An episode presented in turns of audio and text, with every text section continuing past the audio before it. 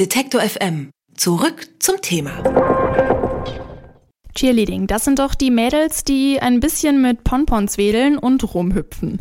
Diese Vorurteile, die halten sich hartnäckig. Aktuell beschäftigt uns der Fall von Alba Berlin. Dort wurde das Cheerleading in den Pausen nun abgeschafft. Warum Cheerleading oft nicht als Sport anerkannt wird, bespreche ich mit meinem Kollegen Jonas Dietz. Hallo Jonas. Hallo, guten Tag. Die Debatte über das Cheerleading ist ja doch ganz schön groß geworden. Bring uns doch mal eben auf den aktuellen Stand. Was ist da passiert? Ja, los ging es eigentlich letzte Woche und zwar hat Alba Berlin, also es ist ein Basketball-Bundesligist, entschieden, in Zukunft wollen wir in den Viertelpausen bei unseren Basketballspielen keine Cheerleading-Performances mehr haben. Und das bedeutet das aus für die Alba Dancers und die haben das immerhin 25 Jahre lang gemacht und waren auch sehr erfolgreich. Jetzt wird anhand dessen im ganzen Land diskutiert und auch andere Teams hinterfragen das Cheerleading in den Pausen generell. Naja, also die Gründe waren dann ja wahrscheinlich äh, Sexismus irgendwie, also so Mädchen, die in der Pause da irgendwie rumtanzen, dazu noch ziemlich knappe Outfits tragen, ähm, das abzuschaffen, das klingt ja auch irgendwie eigentlich ganz vernünftig, oder? Ja, auf den ersten Blick, aber viele Leute finden das schon problematisch, denn die sportliche Leistung, die die Frauen da erbringen, wird überhaupt nicht gesehen. Und die ist beim Cheerleading ganz schön immens. Also Cheerleading wird auch im nächsten Jahr äh, bei den Olympischen Spielen in Japan ähm, tatsächlich ja ein olympischer Sport werden und da werden Medaillen vergeben. Und ja, wie hart dieser Sport ist, hat mir Christine Baginski erzählt. Sie ist seit 20 Jahren Cheerleaderin und mittlerweile Cheftrainerin der LA Dancers und die sind aktueller Cheerleading-Meister von Deutschland. Also für mich ist es die Vielfältigkeit an dem Sport. Man hat ähm, viele verschiedene Aspekte aus Ballett, aus Jazz. Ähm, man hat tatsächlich verschiedene Tanzstile, Hip-Hop. Man hat auch turnerische Elemente dabei. Und das ist eigentlich das Schöne, dass man sich eigentlich gar nicht so richtig auf eine bestimmte Stilrichtung festlegen muss, sondern eben einfach so eine gute Mischung aus allem hat, was einem dann eventuell da irgendwie Spaß machen könnte. Wir müssen also unterscheiden. Es gibt reine Showteams, die nicht bei Wettbewerben antreten, sondern vor allem bei anderen Sportveranstaltungen, wie jetzt in dem Fall Basketball. Aber auch die trainieren mehrmals die Woche und sie liefern eben auch eine wirklich krasse Performance ab. Und eigentlich kann man das auch sehen, was, das für, was für eine Athletik und Motorik dahinter stehen, wenn man so eine Performance sieht. Also ich selbst war auch schon mal beim Basketball und da gab es auch eben in den Viertelpausen so eine äh, Cheerleading-Show mit Hebefiguren und einigem an Akrobatik und das war auch schon wirklich beeindruckend. Warum wird denn dann überhaupt diskutiert, ob das überhaupt eine echte Sportart ist? Also ich kenne das so von mir, ich sehe so Sportarten, bei denen man nicht schwitzt, irgendwie dann nicht mehr als Sportarten an. Aber ich kann mir vorst vorstellen, die Cheerleaderinnen, die schwitzen ganz schön, wenn die da rumgeworfen werden oder irgendwie springen oder so. Ja, also das, warum es nicht so richtig akzeptiert wird als echte Sportart, ähm, ist meiner Meinung nach auch die interessanteste Frage bei der ganzen Debatte. Denn man kann unglaublich viel dazu lesen, wie verschiedene Autoren und Autorinnen den, den Sport verteidigen. Aber warum wird es überhaupt, ich sag mal, nur als Gehopse mit Pompons gesehen? Darüber habe ich mit Dorothee Alfermann gesprochen.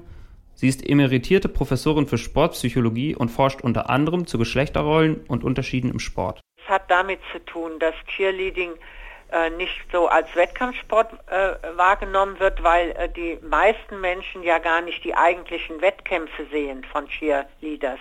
Das, was vor allem wahrgenommen wird, ist eben der Auftritt äh, während äh, vorwiegend Ballsportarten von Männern. Irgendwie nimmt man ja wahr, also die machen hier quasi so die Dekoration um das äh, Spiel rum. Und das wirkt natürlich nicht wie ein tatsächlicher Sport auch wenn die Anforderungen hoch sind. Es ist ja eine sehr ja, große ganzkörperliche Ausbildung notwendig.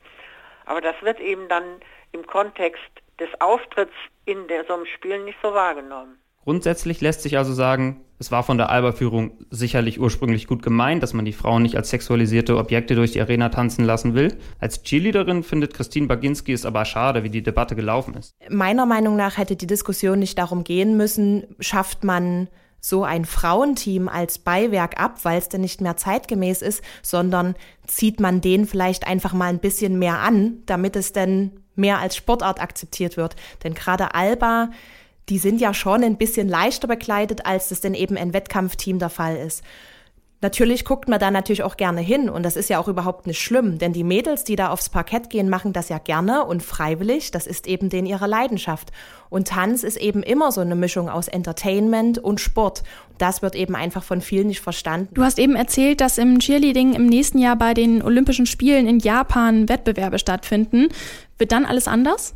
Naja, also ich kann mir schon vorstellen, dass dann auch anders auf die Sportart geblickt wird. Aber auch Sportarten wie Synchronschwimmen werden oft belächelt und nicht als in Anführungszeichen echter Sport wahrgenommen. Und das, obwohl der Sport seit 1984 bei den Olympischen Sommerspielen dabei ist. Also die Ursache, wieso Cheerleading und auch andere Sportarten, die eher ästhetisch darstellen, sind häufig nicht so anerkannt werden, das ist eine andere.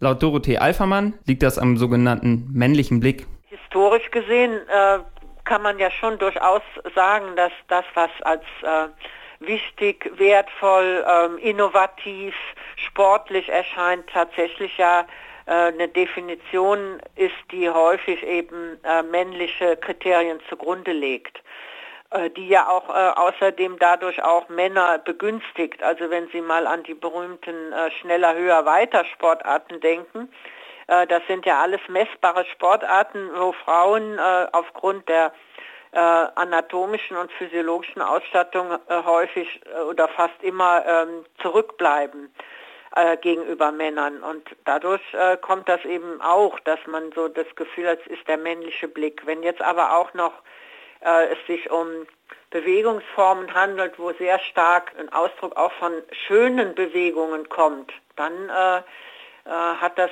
offenbar schon noch mehr mit männlichem Blick zu tun. Und Cheerleading ist ja besonders häufig dem direkten Vergleich mit eher konfrontativen Sportarten, die auf einem Gegeneinander beruhen, ausgesetzt. Zum Beispiel Football oder Basketball. Und wenn eben davon ausgegangen wird, dass nur dieses Gegeneinander die Härte einen Sport ausmacht, dann gerät Cheerleading eben ganz schnell in den Verdacht, da nur schmückendes Beiwerk zu sein. Letztlich ist, hat das auch einen gewissen wahren Kern, denn das ist ja auch die Geschichte dieses Sports. Der historische Blick auf den Sport bietet sowieso einige Überraschungen. Welche denn? Also ich weiß jetzt, ich denke jetzt mal, dass der Sport aus den USA kommt, ne? Ja, ja, das stimmt.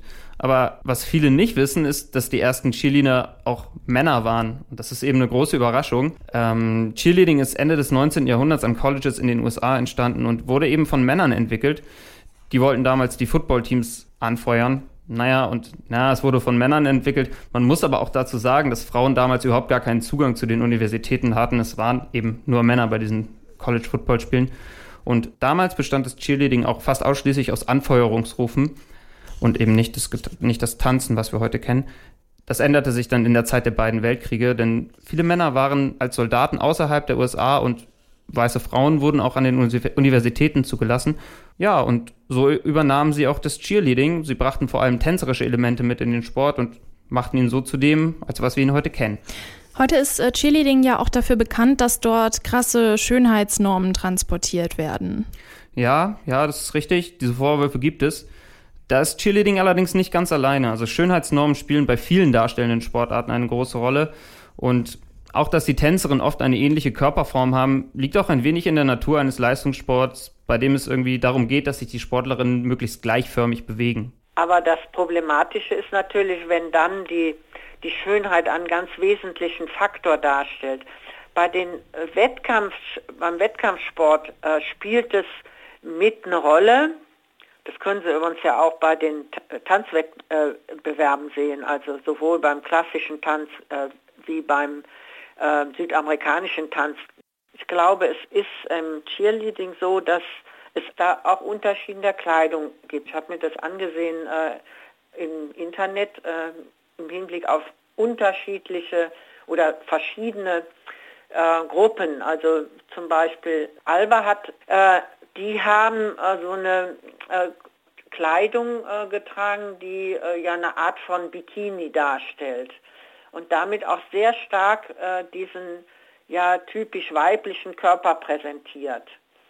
Äh, während die Füchse, die haben äh, eine Kleidung an, die eher den Kleidung, der Kleidung der Turnerinnen entspricht. Äh, natürlich sind die en, eng anliegend, aber ähm, es wirkt eben nicht so äh, ja, sexy. Es kommt also auch darauf an, wie das Team sich kleidet und in welchem Rahmen der Auftritt stattfindet.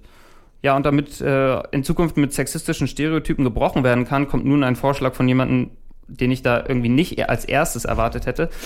Ja, und zwar Horst Seehofer, der Minister für Inneres und auch für Sport, hat angestoßen, dass ja in Zukunft mehr gemischtgeschlechtliche Cheerleading-Teams auftreten können. Auch eine Person, die ich da jetzt nicht so sehe. Ähm, ich sehe da eher, also man, man hat ja schon die Vorstellung, dass das ein Sport ist, den vor allem Frauen machen, auch wenn es ähm, auch wenn es von Männern entwickelt wurde. Gibt es irgendwelche Be Gegenbeispiele, dass äh, Jungs das machen? Ja, also bei den Auftritten sieht man ja auch tatsächlich eigentlich keine Jungs. Mm, ich habe mit Kerstin Baginski gesprochen und habe dann erfahren, es gibt durchaus Männer in der Szene. Na, und heutzutage ist immer so dieses Klischee des kurzen, knappen Röckchens und des, des Mädels, was dann da eben ein bisschen ihre Pompoms schwingt. Und das ist eben eigentlich gerade im Wettkampfsport überhaupt nicht existent. Und da ist jetzt eben nochmal der Unterschied zu diesen Auftrittsteams. Also ganz häufig sind diese Auftrittsteams eher weniger ähm, mit Männern äh, versetzt, sage ich jetzt mal so, weil, weil da wirklich mehr Tanz gemacht wird. Ne? Und der Tanz ist natürlich ganz häufig für Männer weniger interessant. Die Männer, die dann im Cheerleading antreten, sind meistens in den turnerischen Kategorien mehr zu finden. Also viel so dieses turnerische, wo dann auch einfach die Kraft benötigt wird, um da mehrere Menschen in die Luft zu stemmen. Also ein interessantes Beispiel kommt aus Österreich. In Wien sind die sogenannten Vier Leaders mittlerweile eine kleine Berühmtheit. Das sind Cheerleader des Vienna Roller Derby Teams. Und Roller Derby ist ein sehr harter Sport, der auf Rollschuhen gespielt wird und zwar vor allem von Frauen. Die vier Leaders dagegen sind eine rein männliche Cheerleader-Gruppe. Ich fasse das nochmal kurz zusammen. Vor allem brauchen die Athletinnen eines. Endlich mehr Anerkennung für die eigene sportliche Leistung. Denn Cheerleading ist nicht Deko. Dafür ist es ganz entscheidend, in welchem Rahmen die Auftritte stattfinden und ob sie als sportliche Darstellung angekündigt werden oder eben als bloßes Entertainment. Ich höre da gerade raus, du wärst auch nicht abgeneigt, dich mal diesem Sport zu widmen, vielleicht, oder?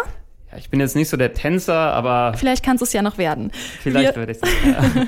Wir haben über Klischees über, ähm, beim Cheerleading gesprochen und darüber, was den Sport ausmacht und warum er oft gar nicht wirklich geschätzt wird. Das war mein Kollege Jonas Dietz. Danke dir.